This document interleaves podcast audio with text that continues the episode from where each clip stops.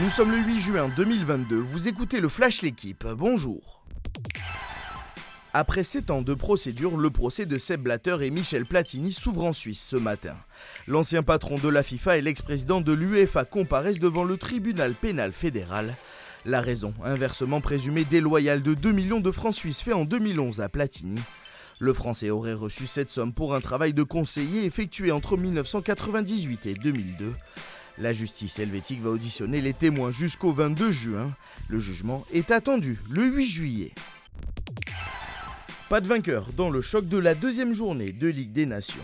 L'Allemagne et l'Angleterre se sont quittés hier à Munich sur un match nul, un partout. Les buteurs Jonas Hoffmann et Harry Kane sur penalty. C'est le 50e but en sélection pour l'attaquant de Tottenham qui revient à trois longueurs du recordman Wayne Rooney.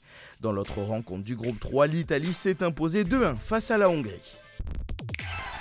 Wood van Aert a levé les bras trop tôt au sommet du puits de Sancy. Le Belge s'est fait souffler hier la victoire de la troisième étape du Critérium du Dauphiné par David Godu. Le coureur de la Groupama FDJ a jeté son vélo sur la ligne pour s'imposer en Auvergne. C'est la neuvième victoire en carrière pour le Breton, sa deuxième de la saison.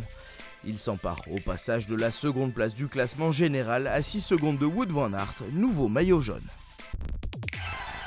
Lasvel va devoir encore patienter avant de connaître son adversaire en finale de Betclic Elite.